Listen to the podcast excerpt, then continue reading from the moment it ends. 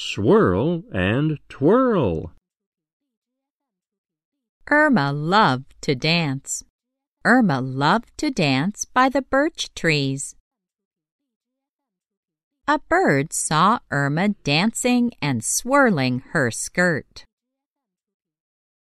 The bird saw Irma dancing and twirling her shirt.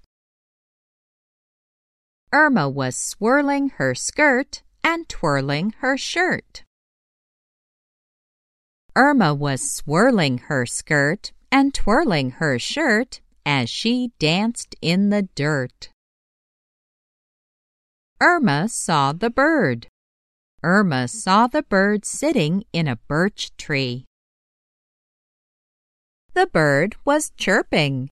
The bird was chirping to Irma. I want a skirt to swirl, chirped the bird.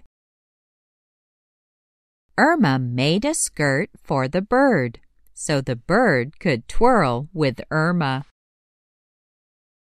Irma and the bird swirled and twirled under the birch tree in the dirt.